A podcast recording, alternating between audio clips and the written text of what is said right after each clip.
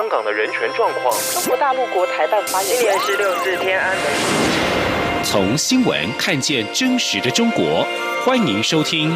中国这一刻》。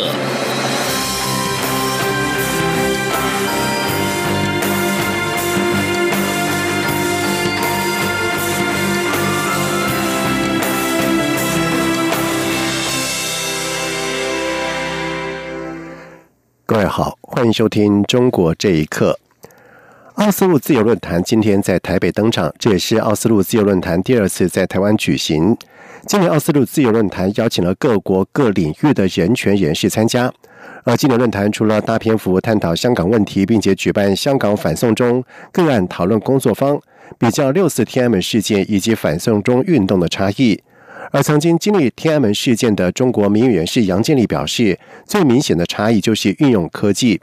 另外，反送中运动是抗争者自发性的串联，而且没有走向分裂，展现非常高的公民素养。记者王维婷的报道。奥斯陆自由论坛十三号下午针对香港局势举办香港反送中个案讨论工作坊，包括香港歌手何韵诗、中国异议人士杨建立等都出席。曾经经历六四天安门事件的杨建立比较这两场抗争，他指出，六四发生时媒体环境不发达，民运人士只好自己印制宣传单传递讯息；而反送中运动则透过社群软体串联。在反送中运动中，民众自行创作的“让荣光归香港”传唱不休，但是六四的时候只能唱共产主义的国际歌。杨建立说，反送中运动凝聚香港民众的意志，且并没有如同其他大型示威活动走向分裂。反送中的示威者展现了很高的公民素养。杨建立说：“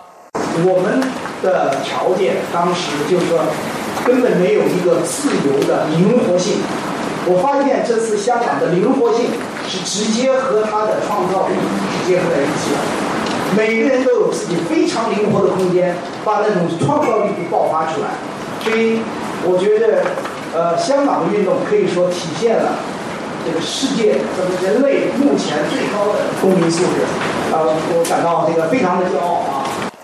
何韵诗则比较反送中与二零一四年雨伞运动的差别。他表示，很多香港人从雨伞运动开始接触社会运动，但是一场有组织的社会运动通常有许多限制，走到某一个环节就会遇到瓶颈。而反送中运动则不同，民众在抗议过程中建立情感，虽然彼此不认识，但是情感凝聚在一起。中央广播电台记者王威婷采访报道。而今天是中秋节，网上有人发起中秋夜登上狮子山，并且在山上组成人链，借行动向港府重申五大诉求。而根据香港电台的报道指出，有不少的民众已经达到了山顶，并且亮灯。从九龙塘往山上仰望，就有看到灯光。有人在山顶挂上了黑底白字的瓷棺，上面写有“实行真双普选”。也有人在背包上面扣上无线喇叭，播放。愿荣光归香港，并且呼喊“香港人加油”等口号，互相的打气。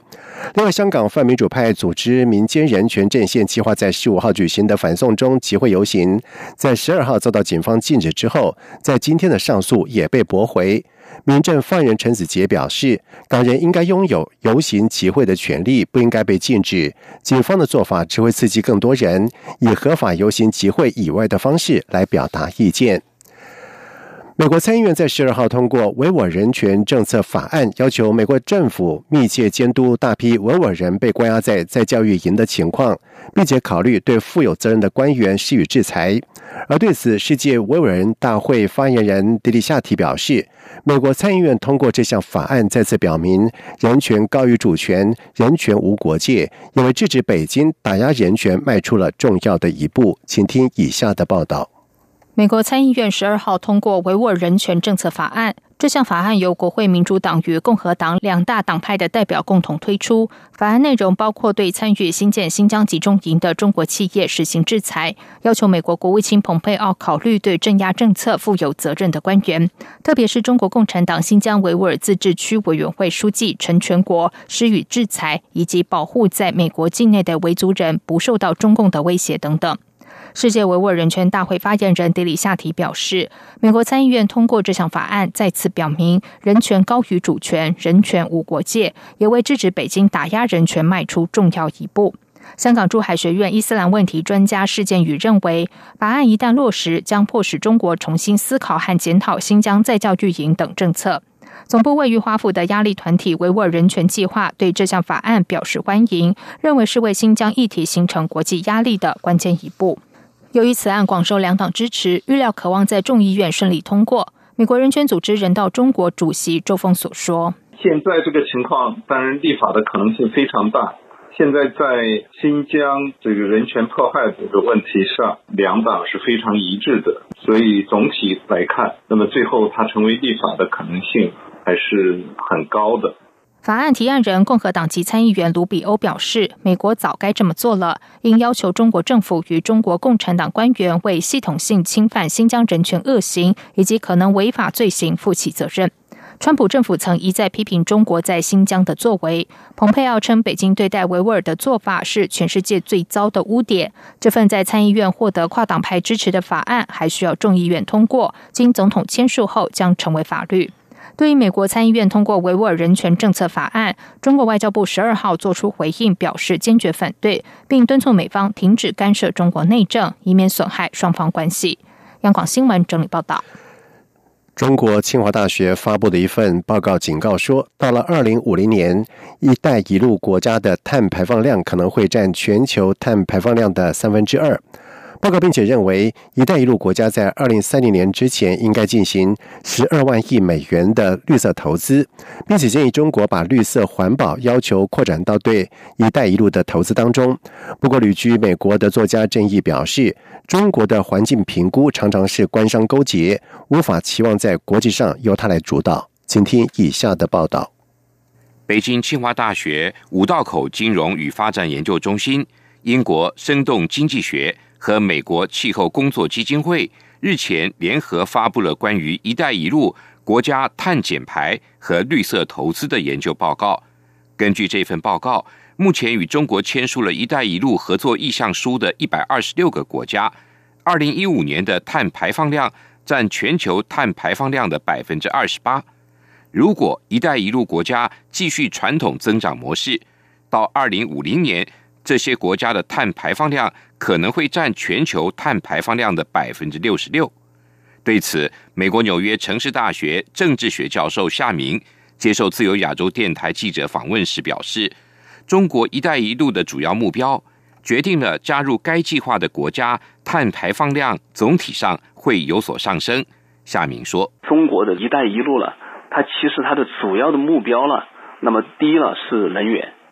那么第二呢，那么是粮食，那么第三呢，当然是输出中国的产能。而中国的产能的话呢，那我们知道，那个在整个就是制造业里边或者科技里边呢，呃，产能的这个质量呢，不是那么高端的。所以总体来说的话呢，一带一路呢，那么一定呢，就是说，呃，会那个加强就是这个那个碳排放，而不是减少这个碳排放。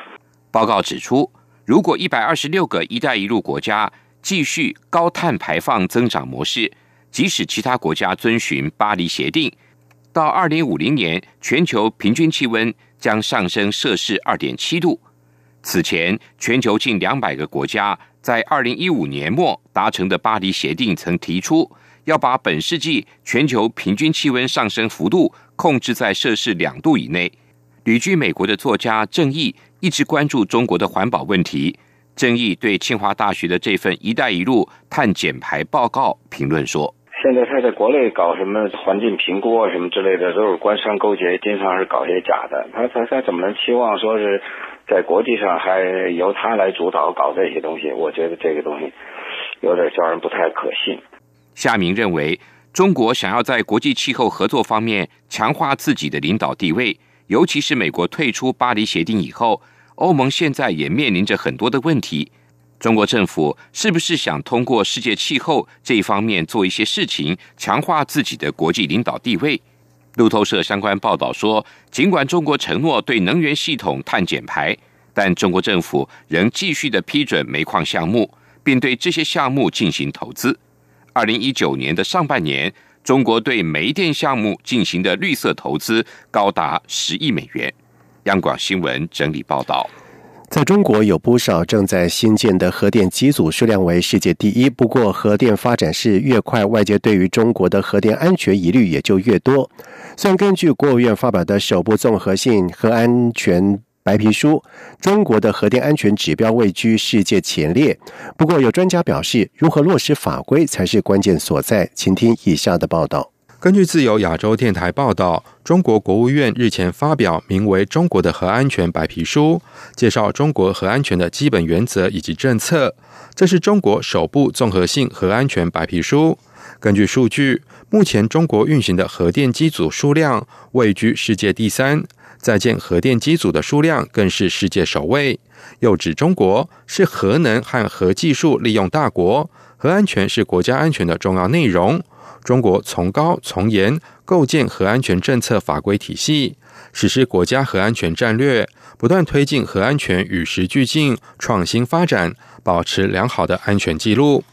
对此，一直关注中国核安全问题的香港公共专业联盟政策发言人李广德表示，中国曾经先后四次邀请国际原子能机构专家。进行核辐射安全监管综合评估，反映中国极为重视核安全监管。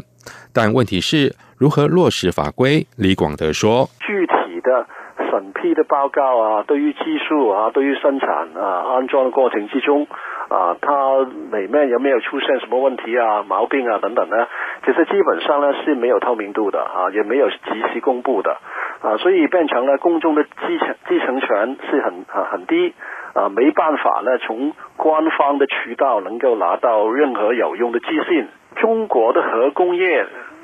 跟中国的核安全呃监管的当局呢，关系是非常密切的。这样的话呢，啊，大家都很担心呢，啊，核安全当局是没有这个独立性。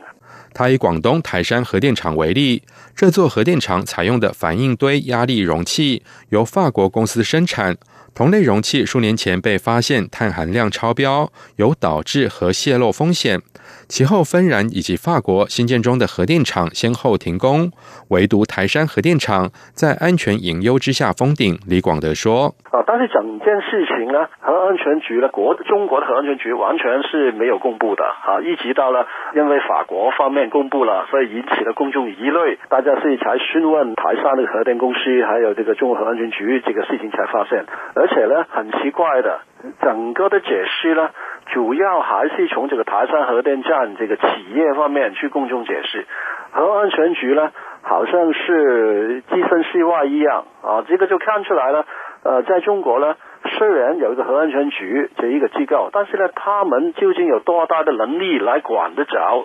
啊？这是核工业公司呢？至于外界最担心的中国核电安全营运指标，李广德认为这方面未必达到世界领先水平。李广德援引国际原子能机构报告的说法，中国新落成的核电机组面对的最大问题是营运。如果当局未能在短期之内训练出大批合资格的核工程师，出事的风险将大大提高。以上新闻由央广整理报道。美国商会上海分会在十一号公布了年度的最新的调查。在中国营运的受访美商会员当中，有百分之五十一表示美中关税战伤害了他们的营收。但是商会成员表示，中国经济走软更迫切影响他们的业务展望。根据美国商会上海分会所发布的调查报告，由于中国经济成长降温，而且和美国的贸易紧张对峙持续，美国企业正在缩减在中国的发展规模，减少投资和裁员，以因应营收下降。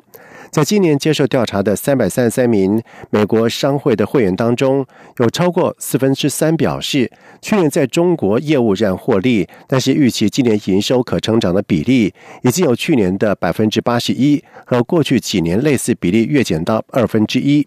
而美国商会上海分会主席季凯文表示，这和不确定性脱不了关系，企业基本上不欢迎不确定性。